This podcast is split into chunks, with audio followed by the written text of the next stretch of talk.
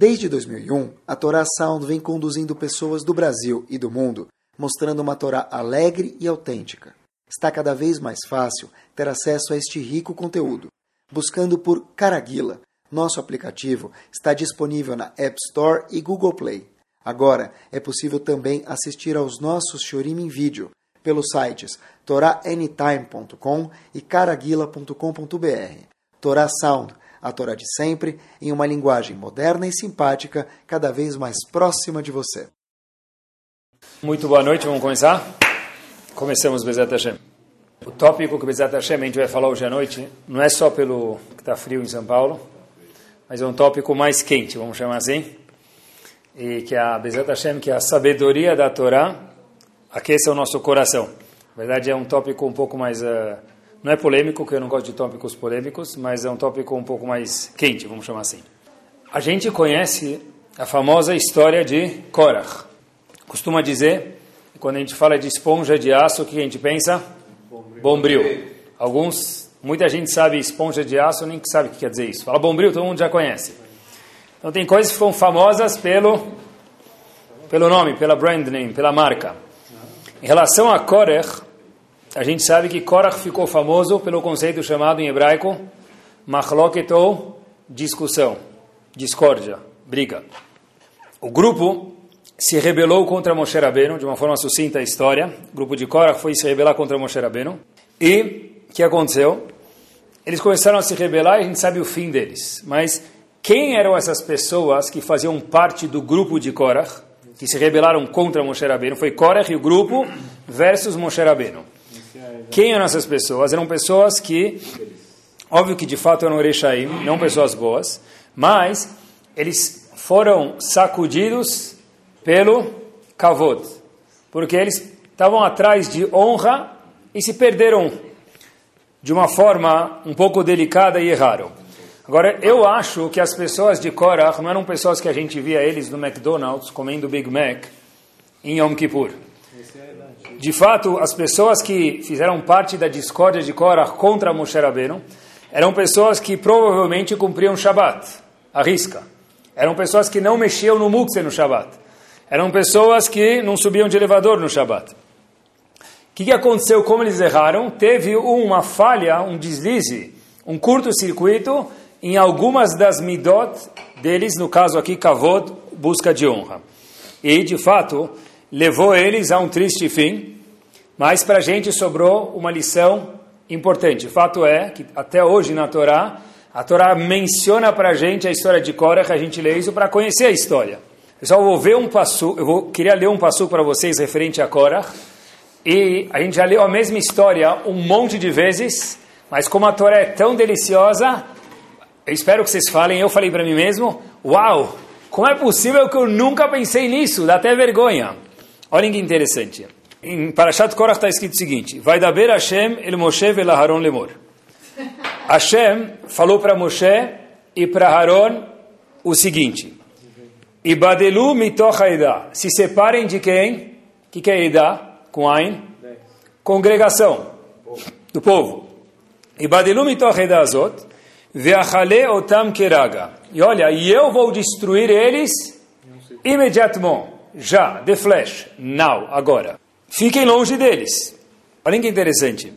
Quem são eles? Fiquem longe deles. Quem estava se rebelando contra Moshe Rabbeinu?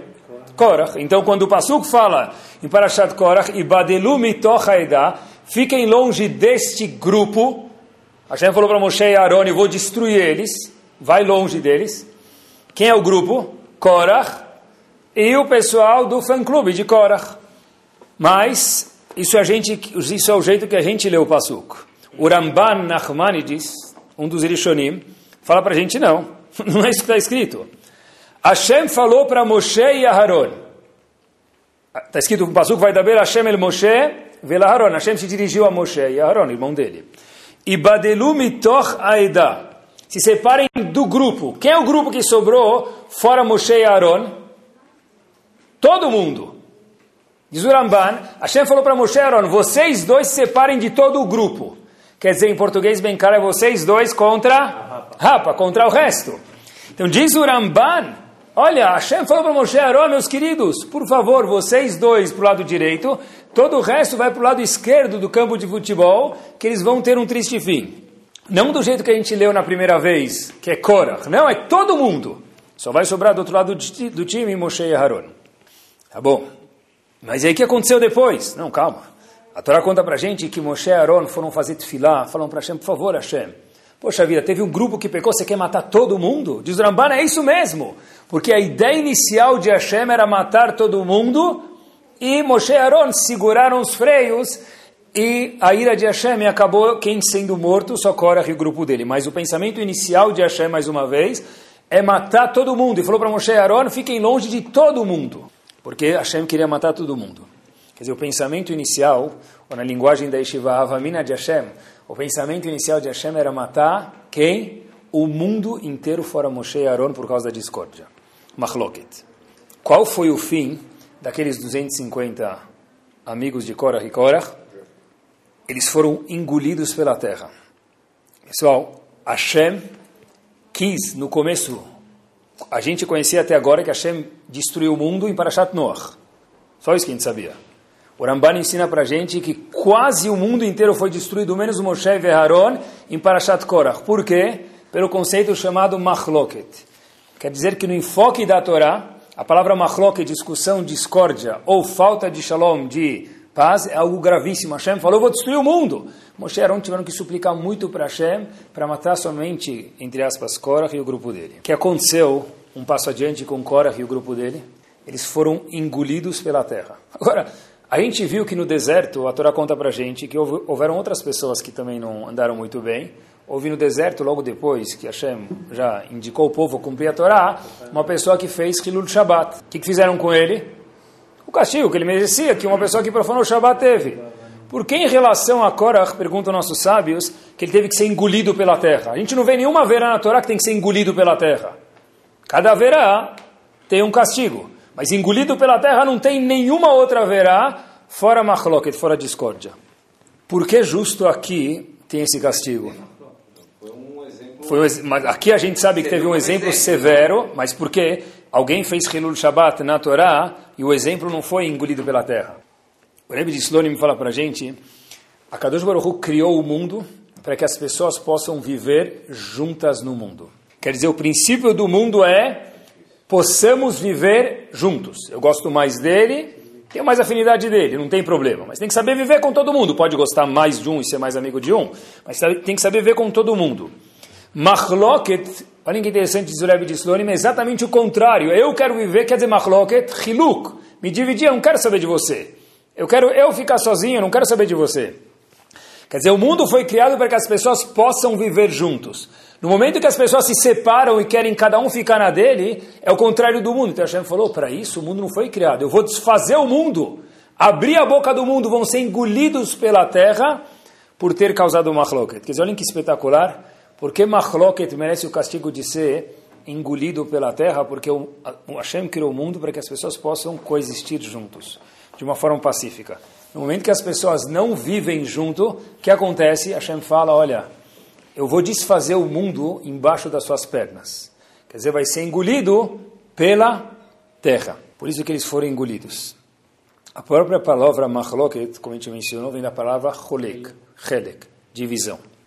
Tem um dos comentaristas no Pirkei Avot, chamado Rashbat, é um dos Rishonim, não é famoso, mas é um dos Rishonim, ele fala que a palavra machloket é composta de que letras? Mem, Het Lamed e Kuf. Porque é justo escrito assim, olhem que espetacular, pessoal. A palavra machloket mem vem da palavra maká. O pessoal começa a discutir com outro, pode até terminar em makot. Makot quer dizer o quê? Briga física. Machloket, het. Het vem de haron. O que quer dizer haron? Raiva. Uma pessoa começa a ficar com raiva da outra. Machloket, lamed. Lamed vem de quê? Likui. Um começa a loquear o outro, bater no outro. E kuf, diz um dos Rishonim, Machloket, né? O kuf eh, vem da onde vem o tet, o taf, desculpa, machloket, da onde vem taf de machloket? Tachlit kliah. O final da machloket vai ser a destruição. Quer dizer, machloket mem, het, lamed kuf, make, haron, likui, tachlit kliah. Quer dizer, é briga, é ira, é mal educação, é tapa, até, né? É grave demais. Eu queria ver, já está sendo junto com vocês à noite, o que, a Torá, fora que a gente já viu quanto que é pesado nos olhos de Hashem, o conceito chamado Machloket, como que driblar isso, o que Hashem tem a dizer para a gente nessa Torá linda sobre esse tema. Tem um dos mefarshim, um dos comentaristas no Humash, é chamado Dat Azekenim Balet Osafot. Não é tão famoso, mas é um dos comentaristas no Humash. E ele tem um perush assustador. Quando preparei o shiur, valeu minha semana já só por isso. Achei espetacular, nunca tinha visto isso antes. Ele falou o seguinte, olha que interessante. A mesma Torá, só que com uma novidade. Moshe Rabbeinu sobe no Har Sinai, receber as tábuas da lei. E de repente, ele começou a demorar para descer. Então o povo olha no relógio, puxa o celular, vê o calendário e fala, Shubakiro, tá aqui a gente começou a cronometrar. Ele falou 40 dias, ele ainda não chegou. E o povo, como a gente pode entender de uma forma muito natural, começou a ficar desesperado. A gente nunca viveu sem um líder. Ele que quebrava nosso galho, ele que ajudava a gente, ele que rezava pela gente. Cadê esse homem? Eles falam, olha, se ele não está aqui, quem, pode, quem poderá nos ajudar? Aaron, irmão dele. Tá bom. Aaron, a gente precisa de um líder. Se Moshe Rabbeinu não está descendo, não sei o que aconteceu com ele no Har Sinai, a gente precisa de algum outro líder. Qual foi a reação de Aaron? O que Aaron falou para o povo? está acostumado com isso. O que Aaron falou para o povo? Beleza, por favor, tirem os adornos aí que vocês têm, pulseira, colar, anel. Sei que os homens compravam muitos presentes para as esposas naquela época, tá bom? Pulseiras, anel.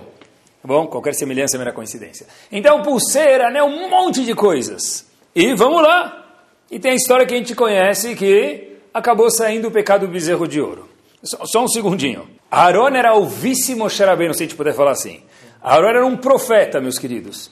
Qual foi eu não entendi. Qual foi a lógica dele? Por favor, vocês podem me trazer joias? Como assim joias? Como que ele ousou, apesar de a gente estar tá falando de um grande tzadik, mas só para a gente poder entender, tá? Como que ele ousou algum passo que, se, óbvio que não imaginava talvez que ia sair o Egel ainda, o bezerro, mas como ele ousou, entre aspas, com respeito, referindo a ser um tzadik, chegar a uma tática que poderia sair um reta Egel? Idolatria. Idolatria é uma das piores averot que tem. Idolatria, tanto um Yehudi quanto um não Yehudi é proibido cometer. É grave demais. Assim pergunto Dad Zekirim Baletosafot. Mas então a idolatria, se alguém falar para mim o seguinte, se alguém falar para a gente o seguinte, ou você comete idolatria ou te mata, o que a Torá fala? Esse é um dos três pecados capitais, tem que se matar por ele. Na verdade, vamos tentar entender um pouquinho melhor. Imagine ter um problema na comunidade, só para trazer um pouquinho mais paralelo, tá bom? A gente vai entender a pergunta ficar mais forte agora. E aí, de repente, tem, o Rav, tem um problema na comunidade, precisa resolver alguma coisa, o Rav fala, sabe o que, que é?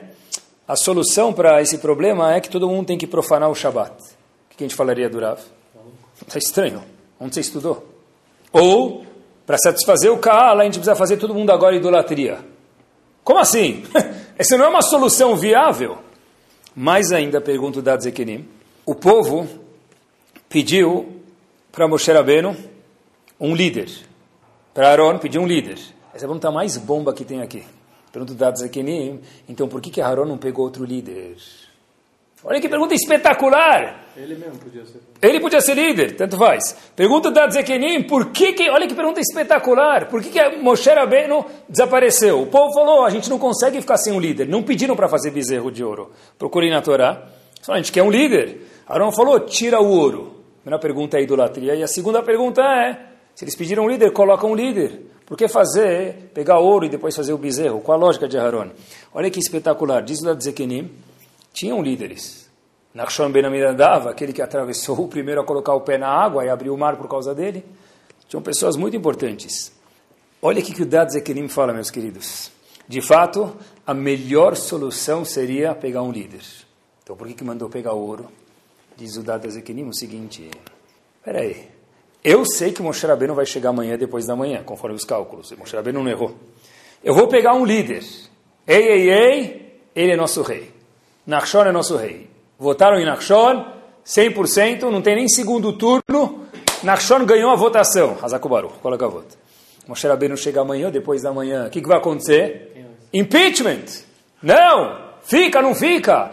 Diz o Dadzekinim, vai dar briga. vai dar briga no povo, vai ter divisão. Alguns vão querer manter Nachshon, o novo líder, por exemplo, e outros vão falar, a gente quer Moshe Rabbeinu de volta, o nosso líder antigo. Então, diz o Dadzekenim, se o custo vai ser machloket, pessoal, olhem que frase assustadora. É melhor procurar outra saída. Se o custo vai ser discussão, nem que eu precise pegar ouro e correr o perigo de Deus me livre ter idolatria antes da discórdia. Quer dizer, não é que é para a gente fazer agora idolatria, Deus me livre, esse não é o objetivo do Shiur. Mas a ideia aqui, a ideia aqui é quanto machloket é peso pesado nos olhos de Akadosh Baruch Hu. Ah, mas Aaron falou, poxa vida, se Aaron não fala nada, vou nomear Korach sozinho, tá certo? Então, Moshe Rabbeinu falou, é, então a gente vai ter que achar outro jeito. Então, vamos procurar outro jeito, e ele pediu ouro para as pessoas, e chegaram, infelizmente, onde chegaram, fizeram o Reta Egel, Moshe Rabbeinu quebrou as Luchot, e até hoje, está escrito que a gente tem sofrimentos por causa do Egrazav. Todo o sofrimento que tem, daí que veio o conceito do cartão de crédito, diz Rashi para a gente no Rumash, onde começou o cartão de crédito foi aqui. Parcelamento começou aqui. Shem falou, não tem um sofrimento que não vai ser parcelado devido ao fato de terem feito o retaeg do pecado. Mas por que tudo isso? Por que não pegar um líder e quebrar um galho e não vai ter nunca idolatria? Disse Aaron, não posso, porque o custo disso possivelmente vai ser machlok, vão pegar um líder e depois Moshe Rabbeinu vai vir e vai ter divisão quem vai querer ele quem não vai querer. Para não ter machloket, é melhor correr o perigo de idolatria. Algo assustador.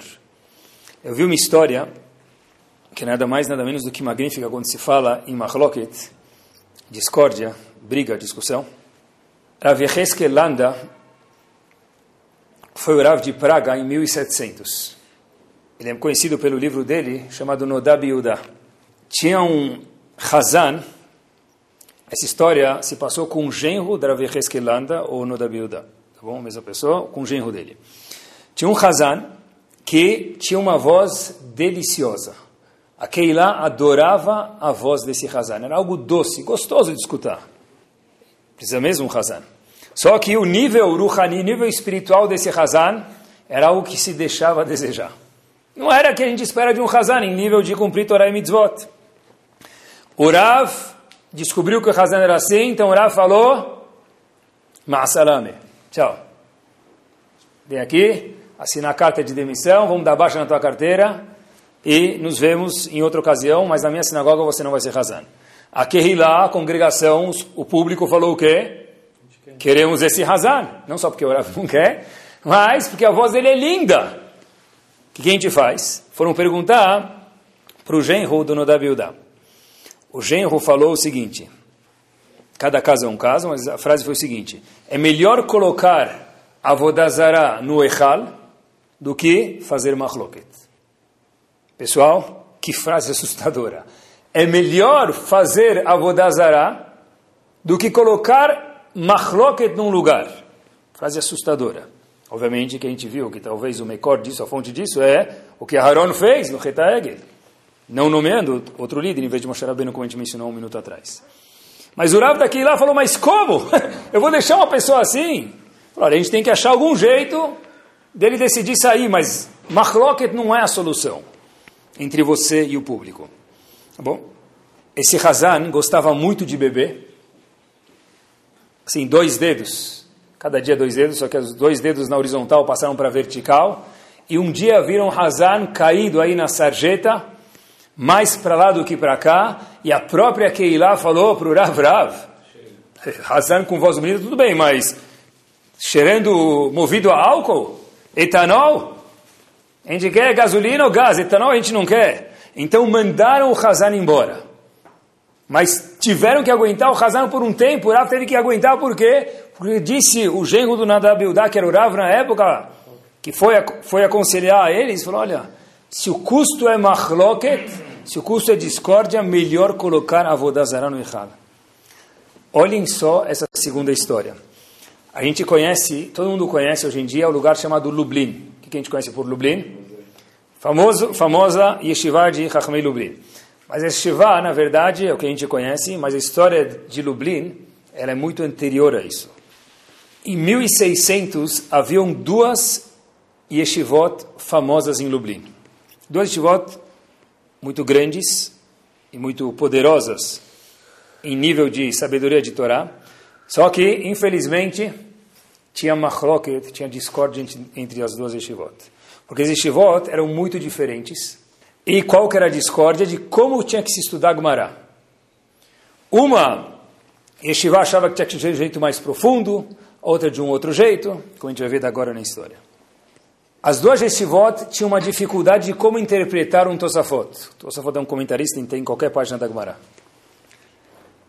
O Maram, que era de uma das yeshivot de Lublin, Maram e Lublin, ele foi professor do Shlakadosh. A gente não tem nem ideia de quem era esse tipo de homem, um dos Aharonim.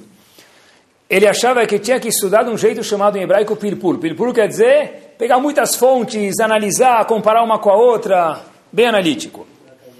Yeshiva, a segunda Yeshiva de Lublin, era dirigida por outro Talmud Chacham gigante chamado Rav Shimon Zev.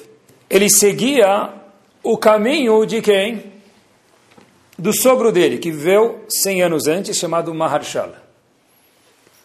E ele achava que tinha que estudar Agmará, obviamente, os dois são caminhos válidos, de uma forma mais simples. Então temos uma Yeshiva liderada pelo Maram, que, que achava que tinha estudado de uma forma mais profunda, e Yeshiva do Rav Shimon Zev, que era genro do Maharshal, achava que tinha que estudar de uma forma mais simples. Os dois, cada Rav achava de uma outra forma, e tem lugar no mundo para todo mundo. Até que, infelizmente, os alunos da yeshiva, das, das, das, duas yeshivot começaram a um ridicularizar o derech do outro, o approach do outro, e chegaram ao ponto de perguntar para o Rav em Amsterdã, que era um Rav também Raham grande, olha, a gente tem uma pergunta no Tosfot, a gente queria saber qual o jeito certo de estudar a pergunta. E vocês acham que é assim? A gente acha que é achado, um, um assado, uma, outra, uma dúvida. E quem perder vai ter que se comprometer a ir embora e realocar a estiva dele em outra cidade. Uma chegou num ponto tão, entre aspas, nobre. A dúvida fazia era a seguinte: será que a gente adiciona um vav ou não no Tosfot? Um vav, a letra vav é e, só para você ter uma ideia, a letra vav muda. Às vezes, não se a gente entende direito, o Tosfot, às vezes, com a letra vav, tem um sentido completamente diferente. Então, uma estiva achava que tinha que ler com vav, a outra sem vav. Começaram a olhar e voltou a resposta que a yeshiva do Maharam estava errada. Estudou o Tosfot de forma não correta. Não posso falar errada? Não correta. Então, a yeshiva do Maharam tinha que sair da cidade de Lublin. Saíram, passaram-se pouquíssimo tempo. Rav Shimon Zev, depois que aconteceu isso, Rosh Shiva da outra Shiva também foi pressionado pela comunidade judaica para sair da cidade de Lublin. E agora, sem um Rav, sem outro Rav, sem as duas Yeshivot, não tem Rav naquele lá, não tem mais nenhum Rav em Lublin. Começaram a procurar um Rav numa cidade vizinha. Foram para um, um lugar que tinha um Talmud Chacham gigante, chamado, uma cidade chamada Ostroha, e tinha um Rav chamado Rav Shmuel Eideles. E perguntaram para ele se ele gostaria de ser Rav de Lublin. Pensou, pensou, mandou uma carta e avisou que ia vir. Primeiro Shabbat, Rav Shmuel Eideles, novo Rav da Keilah de Lublin. Era um talento Raham gigante, vinha de uma cidade grande, era um sábio erudito. As pessoas vieram para escutar a primeira drachá do Rav. Se a gente gostar, a gente vai mais vezes, senão a gente vai voltar para a nossa sinagoga. Mas o primeiro shiur, a gente quer escutar o que ele tem a dizer. Que sugiá que ele vai falar, que assunto que ele vai falar. Rav Shmuel Eidel, esse novo Rav de Lublin, sobe no púlpito, dá um beijo no Rona Kodesh, vira para o público, lotada a sinagoga e faz para eles duas perguntas. Kahal Kadosh Venichbat as seguintes perguntas. Primeira pergunta é: como que vocês me convidam para vir ser Rav de Lublin se eu já sou Rav de uma cidade muito maior, com muito mais gente, muito mais potencial do que Lublin? O pessoal começa a olhar para baixo, alguns olham para a unha, outros começam a mexer no celular, desviar a atenção. E a segunda pergunta que eu tenho para perguntar para vocês, história que aconteceu em 1700. Por que, que eu tomaria esse posto aqui Depois teve discussão e mandaram dois Ramanim embora, porque eu seria o segundo, entre aspas, tolo de tomar o posto aqui de Lublin. Mas, já que eu aceitei, estou aqui. E já que eu estou aqui, eu sou o Rav da cidade, eu ordeno que vocês tomem de volta as duas yeshivot com seus Ravanim e os locais sejam reabitados pelas duas yeshivot, porque eu sou Rav daqui agora e eu mando e todo mundo aqui vai me obedecer. Eu quero ver alguém me desobedecer. Uau! E a história foi que o Maharam voltou com sua yeshiva para Lublin, Rav Shimon Zev volta com sua yeshiva para Lublin, e meus queridos, Rav Shmuel Eidelis volta para Ostroha, a cidade onde ele estava. E aonde a gente chega com essa história, pessoal, assustador. Qualquer Gemara no mundo tem Gemarot mais completas, com mais mefarshim, mais comentaristas, e com menos. A Gemara com menos mefarshim possíveis contém um set de mefareis atrás de qualquer Gemara do Talmud Bavli. Nós temos Maharsha em cima, Rav Shmuel Eidelis, que foi o autor do comentário Maharsha. Embaixo, no rodapé da página, contém o Maharam e o Maharshal os dois outros Drabanim das duas outras estivot de Lublin. Em cima da página, que são os únicos comentaristas que tem na Gemara, tem outros comentaristas muito importantes, mas eles não, não estão na Gemara. O Rambam não aparece na Gemara, o Ritva não aparece na Gemara. Quem apareceu em todas as Gemarot do mundo? Dois comentaristas da Gemara mais simples. Menos completa tem isso. Maharsha em cima, que fez o Shalom, fez a paz. Foi o Rav de Ostroha, Rashmuel Eidlis, o Maharam de Lublin embaixo e o Maharshal do lado. Por quê? Porque tem Shalom, os três foram embora do mundo depois de 120 anos bem vividos e até hoje estão Bechalom na mesma página da Gemara. Confiram as Gemarot de vocês. Por que, que o Marshá está na página? Porque ele fez Shalom entre os outros dois, ele está em cima da página. Os outros dois que voltaram para Estivá estão um do lado do outro no rodapé da página de qualquer Gemara atrás. Como que se mantém longe da machloket? Como se mantém perto do shalom? Dicas práticas da Torá Kedoshá. Parashat Kedoshim. Lot isna etachicha bilovavecha. Diz a Torá, não deteste teu irmão, não briga com ele. Hashem já sabia que pode ser que vai ter briga no mundo. O que, que eu faço? Ocheach tochiach etamitecha. Vai lá e adverte teu amigo. Quer dizer o quê? O está escrito o seguinte, não discute com teu irmão, não briga com ele com outro Yehudi que for, com outra pessoa, e adverte ele.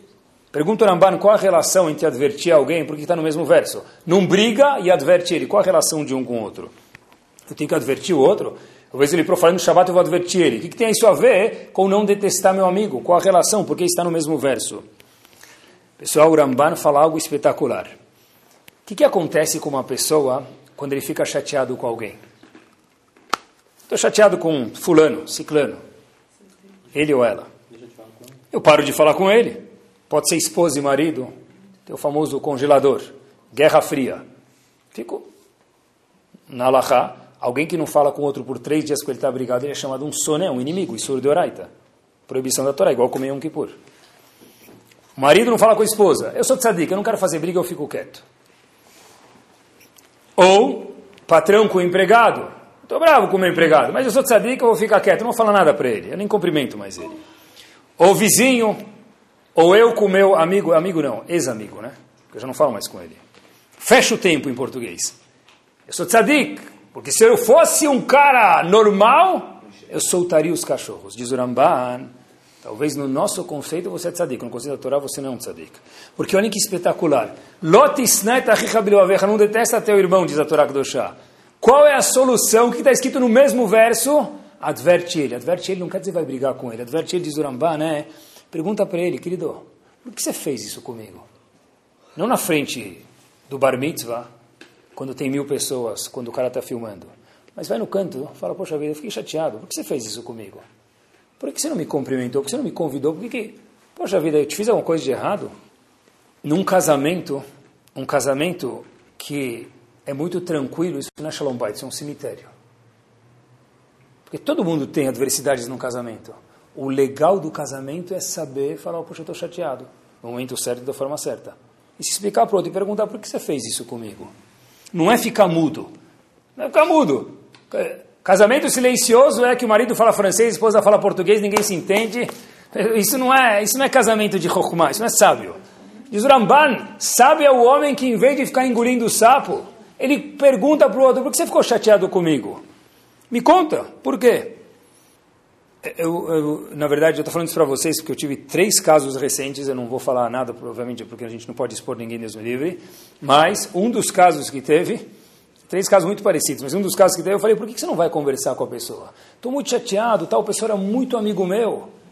Ele me passou o pé, me passou o pé, estou me sentindo traído em algum assunto.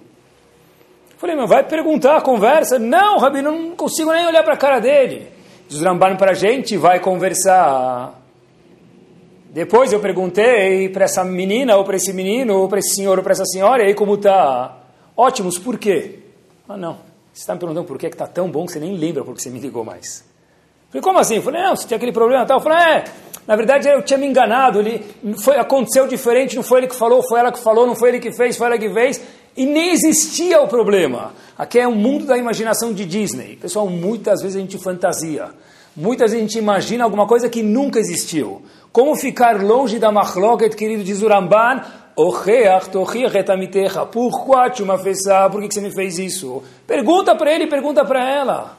Poxa vida, eu gosto tanto de você, eu me senti acabado que você fez isso comigo. Se ela fala, fiz mesmo, não estou nem aí, aí é problema. Mas até lá, na maioria das vezes, não é assim. Às vezes é um desentendimento.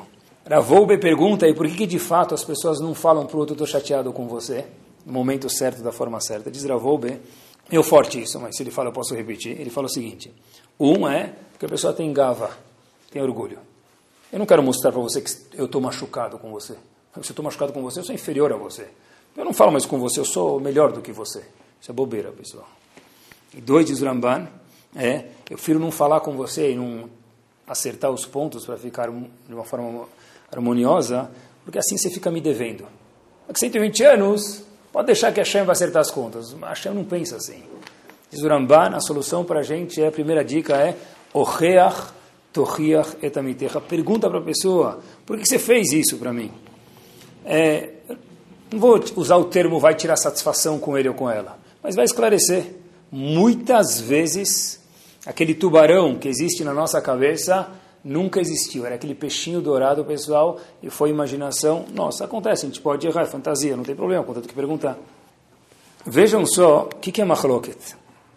Lashonara tem a ver com machloket. Posso contar Lashonara para minha esposa? Posso falar mal de fulano e fulana para minha esposa? Ou ela pode falar para mim? Ah, Rabino, você fala que não pode, a gente vai nem mais, mais ter o conversar, né? Vai procurar outros assuntos, tá? Não pode falar de, de Lashonara. É proibido ficar falando mal dos outros, mesmo para a esposa ou para o marido. Diz o Haim também não pode. Somos um, Rabino. Somos um. Então não pode... Porque não pode nem falar sozinho Lashonara. Tá bom, melhor assim, tá bom. Tá, chegou no ápice, no apogeu de Shalom Bait, somos um, também não pode. Agora olha que interessante. Minha esposa chegou em casa chateada. Chateada, por quê? Porque a mulher normalmente é mais sensível do que o marido. Mas o marido também chega chateado, pode ser. Mas normalmente a Hashem cria a esposa com uma sensibilidade um pouco maior e mais assim fina do que o marido. E aí minha esposa chegou chateada. Ela está muito chateada com alguém. Ela pode me contar isso ou não? Pessoal, olhem que interessante. É, mas minha esposa está muito brava. Ela quer fazer Helul Shabbat. Pode? Não pode. Então, tem, tem livros tem livros de como funciona, né? Desabafa no sujeiro pode, chuveiro pode ser. Mas olhem que interessante. Olhem o que quer dizer machloket, pessoal. E olhem qual o poder da machloket. Rav Shlomo Zalman Auerbach, eu vi isso aqui faz um tempo, guardei para este pessoal, faz alguns meses já. Rav Shlomo Zalman Auerbach, Zichron Libraha, diz que o marido, no casamento, uma das obrigações que ele tem para a esposa é acalmar a esposa. De novo. Rav Shlomo Zalman Auerbach diz que machloket é tão grave a mulher chegou brava em casa, que a mulher lá pegou o lugar dela no sacolão, ou pegou aquela última batata que tinha, ou o último abacate, o último kiwi da Jamaica que tinha, e daí por diante. São coisas importantes para a esposa. E aí, de repente, é de verdade.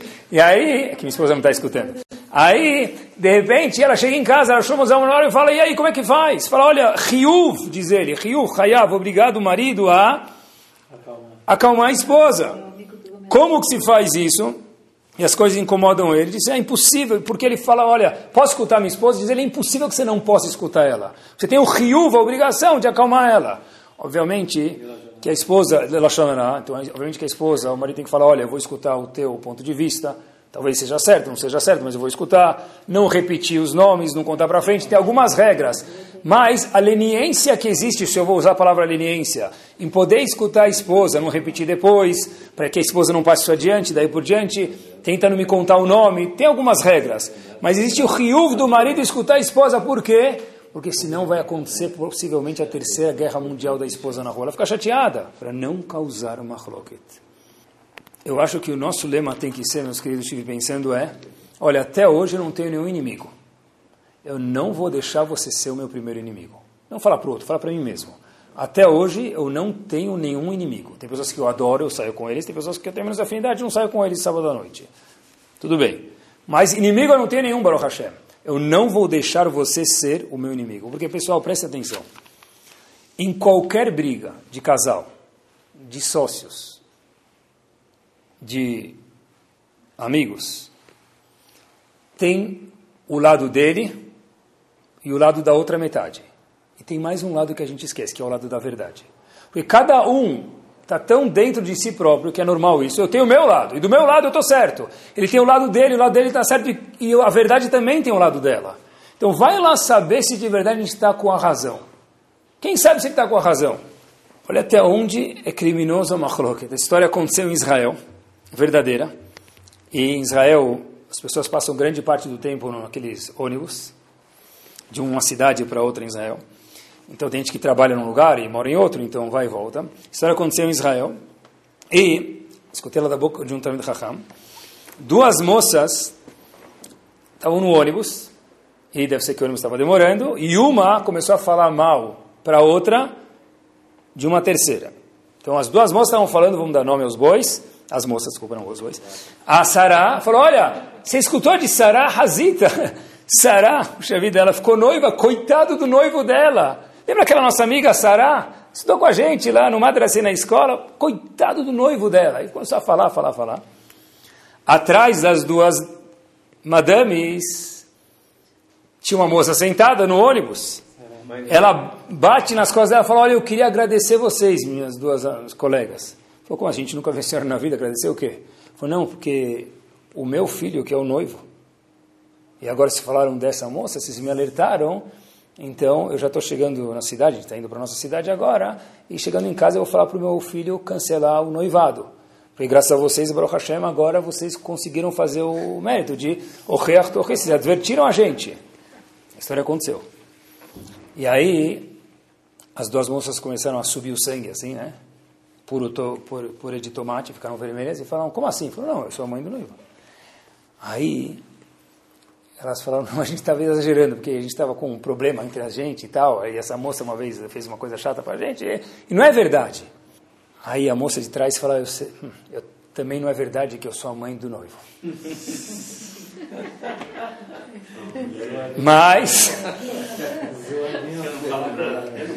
mas eu queria mostrar para vocês, queria mostrar para vocês, disse essa, essa senhora aqui, se passou de mãe do noivo, para essas duas mulheres cuidem da boca do que vocês estão falando, porque se algum dia alguém escutar e nem encostar nas costas de você e cancelar o Shidur, para sempre aquele Shidur foi cancelado por causa da boca das pessoas.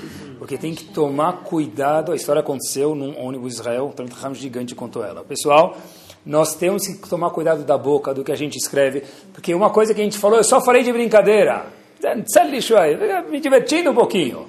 O que aconteceu? Alguém leu, ficou ofendido, não contratou ele para trabalhar por causa daquela sua piada fora da hora. Alguém leu e não gostou, e tem o famoso bullying na escola. Por quê? Porque começaram a brincar, é uma brincadeirinha pequenininha. Pessoal, quantos meninos passam noites soltando lágrimas em travesseiros? Eu não sei, eu sei. Talvez um pai não sabe, mas quem é professor, quem escuta meninos, poxa vida, eu não, eu não nenhuma turma comigo, Rabino, estou perdido, estou deslocado. Por quê? Uma, uma palavrinha boba. Isso é uma chloket. Uma chloket é grave. E a última parada de hoje, quando a gente termina, o riach to riach. Conversa com a pessoa. A gente viu quanto uma chloket é grave. Tá bom, tenta ver, esclarecer, mas tudo isso quando não envolve dinheiro. Falei que o de hoje é quente. E quando envolve dinheiro, o que, que se faz? Difícil. E quando envolve dinheiro, o que, que faz? Poxa vida, estou bravo com ele. Não é porque ele não me falou oi. Não é porque ele me convidou, não me deu um carabicho no bar mitzvah. Tá bom, não me eu estou preocupado com, com o Mahmoud. Estou preocupado que ele falou isso, não fez. Dividiu 50-50, mas na conta ficou 30-70 e eu fico com 30 e ficou com 70. Que 50-50 que é esse? E daí por diante. Aí a parada dura mesmo. Mas a Gemara fala para gente que toda pessoa é conhecida, e aqui dá para aplicar os três. De três formas a gente vê quem é o homem de verdade. Não em Kalnidre, quando ele levanta a mão para dar o dinheiro no leilão. Coloca a voto. Mas como a pessoa é conhecida, não é só um trocadilho de palavras. Coçó, quando ele bebe, como ele fica aí, quando ele fica alterado. Que só no bolso dele, quando mexe no bolso, é difícil demais. E só como ele fica bravo. Essa é a essência da pessoa. Essa é a essência da pessoa. Uma coisa que talvez seja um é, alívio para a gente é o seguinte: tudo que acontece com uma pessoa, toquei o que é temente a Kadosh Baruch sabe que se aconteceu com a pessoa é porque ele tinha que passar por isso. Vou repetir de novo. Se Reuven prejudicou Shimon, Shimon foi prejudicado, Reuven, se ele está errado de verdade, de acordo com a Allah, tem que averiguar isso, porque às vezes a gente fala alguma coisa e nem sabe. Mas, se Reuven de verdade estava errado de acordo com a Allah, e Shimon, lo não foi prejudicado, Shimon só aconteceu isso com ele porque Hashem permitiu. Não porque Shimon era Hashem, não falei isso. Mas nada acontece com uma pessoa se ela não merece. Se alguém passou por isso, é porque Hashem queria... Não, é porque Hashem permitiu isso. Então, eu, se eu puder reaver uma coisa monetária, uma coisa, óbvio que eu tenho que ir atrás. Mas, de novo, colocar todas as minhas energias contra ele, eu tenho que perguntar um pouquinho comigo mesmo, por que aconteceu isso comigo? O que eu fiz? Por que Hashem permitiu que isso acontecesse comigo? Agora, quer dizer que eu tenho que deixar o dinheiro com outro? Não, se você puder cobrar, por que sim? Por que não? Mas a, a briga, o grito, espalhar para a cidade inteira, é difícil, o teste é muito difícil, mas isso não ajuda. Em vez de colocar todas as energias em Reuven que me prejudicou, pensar um pouquinho, puxa vida, por que eu estou passando por isso, Hashem? Tentar fazer uma análise, porque nada acontece por acaso. E se uma pessoa tem um amigo, a pessoa tem um amigo de 30 anos, de 40 anos, amigo de melhor amigo, eu saio com ele, eu vou passear com ele, eu viajo com ele, é amigo não de trabalho, de trabalho e de férias. Uma briga, uma briga foram em um dia, uma semana, um mês, foram 40 anos para o tubo, pessoal. Uma briga de um dia, de uma semana, de um mês, e não pararam, e agora eu nem sei mais porque começou a briga muitas vezes. O Rambana falou, pergunta, vai conversar com a pessoa, esclarece. Eu não fiz isso. E às vezes não sei nem porque aconteceu, mesmo que souber, aquele amigo era um ex-amigo, eu não quero nunca mais saber dele. Mas como? Metade dos teus álbuns de família ele está lá. Como é que você não quer mais saber dele? Nem quero mais ver ele. Vou cortar o álbum de família. Ele não tem mais nada a ver comigo. A palavra shalom, que é paz, é muito mais do que aquele adesivo lá, shalom é paz. Acabou o adesivo? Shalom é paz? Mas paz tem, não tem um adesivo, mas tem paz. Qual é o cumprimento, eu tive pensando, qual é o cumprimento que a gente dá para alguém em Shabbat? Shabbat o quê? Shalom. É isso que você tem a adicionar, esse é o objetivo? Deve ser, porque por mais legal, por melhor que for o herring e a vodka, não sei que você gosta no teu Shabbat, ou o mesh e o suco de laranja que você gosta de tomar no Shabbat, se não tiver Shalom, não vale nada. E o que, que adianta eu ter tudo mas eu tenho medo de chegar no Sheva Brachot, no casamento, no Kiddush da sinagoga, porque talvez aquele indivíduo está lá, ou ciclana, ou fulana vai estar tá lá. Eu não consigo ir! Se ele vai estar tá lá, eu não consigo nem ir na sinagoga. Eu tenho medo que ele vai estar tá lá, que ela vai estar lá. Como é que eu vivo, pessoal? Shabbat, Shalom, porque quem tem Shalom tem tudo. Qual é a última brachá da Midah? Sim Shalom. Sim Shalom. Hashem coloca Shalom. Porque por mais que eu tenha refuah, que eu pedi na Midah, eu tenha Parnassá, eu tenha Slihá, tenha perdão, tenha tudo, que Bezat Hashem, Hashem dê tudo isso para todo mundo. Mas se eu não tiver Shalom, o que, que vale tudo isso? Como termina o Kadish? Você Shalom Ibromav. Você pediu a Geulah, pediu tudo no Kadish, querido. Veio Atzmach por Kanev e Karev que Hashem traga Mashiach. Mas Hashem, por favor, não esquece do meu último pedido. Com paz. Porque se não tiver paz, Mashiach não vai adiantar para mim. Porque quando o Mashiach chegar, eu for no estádio do Paquembu ver visitar ele, eu não vou conseguir, porque eu tenho medo que o meu adversário vai estar lá, não vou nem conseguir visitar Mashiach. O que, que adianta uma fortuna de milhões de dólares repatriado e eu não posso sentar na mesma mesa que meu irmão? O que, que adianta uma fortuna de casas e mansões e propriedades e eu não consigo chegar perto do meu tio, do meu primo, do que for? Quanto que vale isso? Quanto que vale isso? É, é bilionário, mas não fala com o primo, a cunhada não liga, o tio não conversa.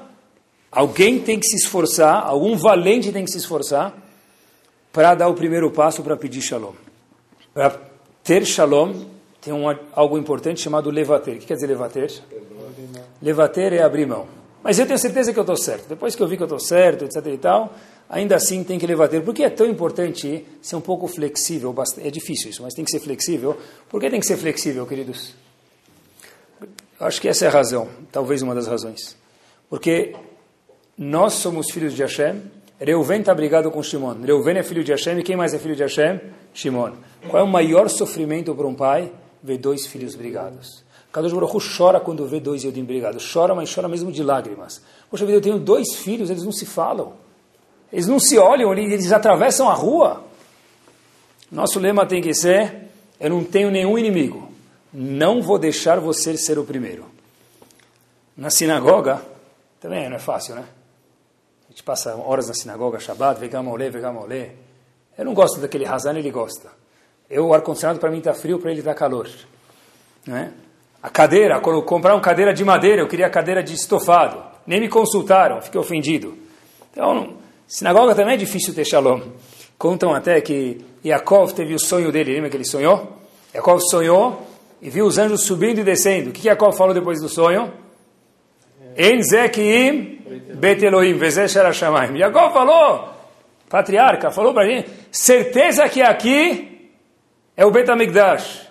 Zesher Hashamayim, aqui é o portão do Shamayim Bet Amigdash.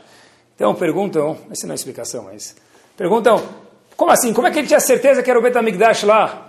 Jacob falou, eu fui dormir e as pedras começaram a brigar para ver quem vai fazer meu travesseiro. Está escrito lá no Rashi, o Midrash conta que Jacob foi colocar a pedra na cabeça tinham 200 pedras e cada uma falou, eu quero que ele coloque a cabeça no meu, no em mim, em mim, em mim. Então começou a ter briga. Então Jacó falou, se vai ter briga, por quê? Pode ser que aqui é o Cris. Porque quando tem que duchar, infelizmente, aparece machloket. E eu costumo dizer, e com isso a gente termina, que para que haja shalom numa casa, para que haja shalom numa família, com os filhos, com o patrão e com etc e tal, o maior segredo é Birkat Koanim. Qual a última frase do Birkat Koanim? Isa Hashem panav elecha ve'asem lecha shalom. Que Hashem mostre a cara para a gente, semblante, ve'asem lecha shalom. Hashem dê para você shalom. E a pergunta óbvia que se faz, e a resposta é óbvia também, ve'asem o quê? Lecha shalom. Vai dar para você paz? Como assim você? E vai estar escrito ve'asem lachem shalom que Hashem dê paz para quem? Para vocês. Porque quando, se o cara brigar sozinho, ele tem que ser muito majnun, né? Se ele chegar no elevador e começar a se bater, então já, já tá, nem, nem tem o que falar com ele. Como assim ver Hashem lecha shalom, que Hashem dê paz para você singular? Devia estar escrito o que no plural? Dê para vocês paz. Qual a resposta, queridos? Português bem claro, se um não quer, dois não brigam. Porque a pessoa normalmente que está saudável consigo mesmo, Hashem fala para a gente, obrigado com o anime, o Cohen fala para a gente, essa é a maior brachá, Hashem lecha shalom. Que você singular tenha shalom, mas que adianta ele estar tá brigado comigo? Não. Porque 99,9% das vezes, e outro 0,1% não aparece nas nossas vidas. Então é 100% para a gente. Ve'asem lecha shalom. Se nós estamos bem de verdade, nós estamos saudáveis, a gente tenta procurar ajudar as pessoas, tenta tirar, esclarecer as coisas, como o Ramban disse. Sabe levater, abrir mão.